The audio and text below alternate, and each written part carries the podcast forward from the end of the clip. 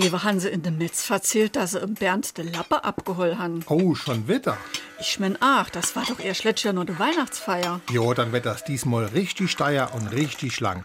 Ze blöd und ze knickig für ein Taxi zu rufen, wenn man einer gesoff hat. Der kommt ganz nur seinem Vater. Der hat doch ach, wie oft keinen Viererschein gehabt und war ach so ein richtige Schnapsdrösel. SR3. Warum wir so reden. Wie man schwätze.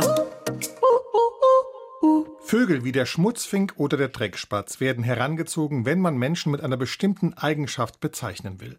Bei der Schnapsdrossel ist das aber völlig anders, denn diese stammt nicht aus dem Tierreich, sondern aus der Jägersprache. Mit Drossel bezeichnet man dort die Kehle eines Tieres. Davon stammt auch das Wort erdrosseln ab. Eine Schnapsdrossel ist also nicht etwa ein Piepmatz, sondern ein Mensch mit einer Kehle, durch die am liebsten Schnaps läuft. Man könnte denjenigen auch als Schluckspecht bezeichnen. SR3.